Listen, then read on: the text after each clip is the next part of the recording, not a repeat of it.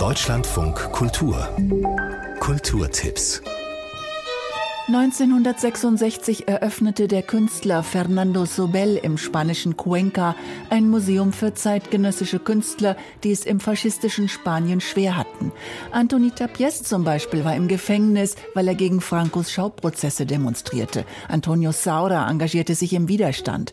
Die Sammlung dieses Museums ist nun in Koblenz zu sehen. Beate Reifenscheid, Direktorin des Ludwig-Museums den Widerstand in der Kunst deutlich zu machen und zumal, wenn es abstrakte Kunst ist, natürlich sehr, sehr tricky.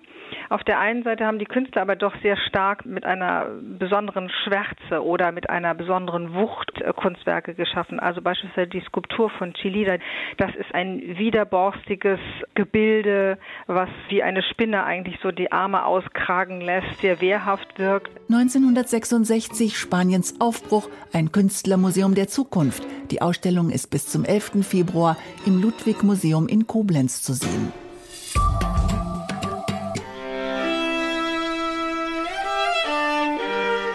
Der Komponist Paul Hindemith, dessen Musik von den Nationalsozialisten als entartet gebrandmarkt wurde, thematisiert in seinem Bratschen-Konzert mit dem etwas rätselhaften Titel Der Schwanendreher Abschied, Schmerz und Trennung. Eindringlich reflektiert er seine bedrängte Situation. Heute ist das Werk in Dresden zu hören, dirigiert von Christian Thielemann und mit Antoine Tamestit an der Viola.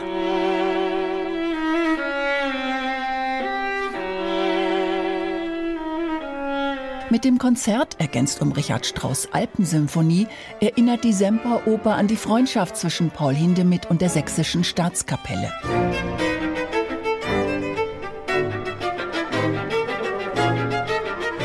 Geschichte einer Freundschaft. Das Konzert heute in der Semperoper in Dresden. Beginn ist 19 Uhr.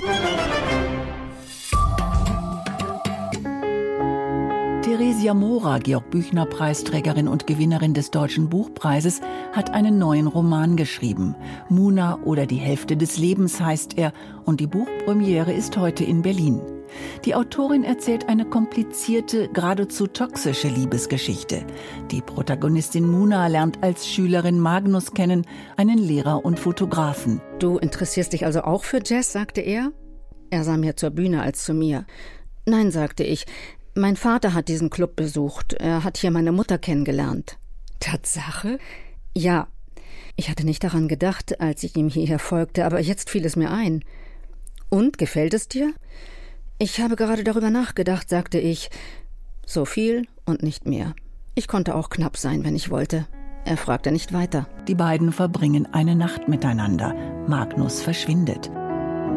Muna oder die Hälfte des Lebens. Die Buchpremiere mit Theresia Mora heute um 19.30 Uhr im Literarischen Kolloquium am Wannsee in Berlin.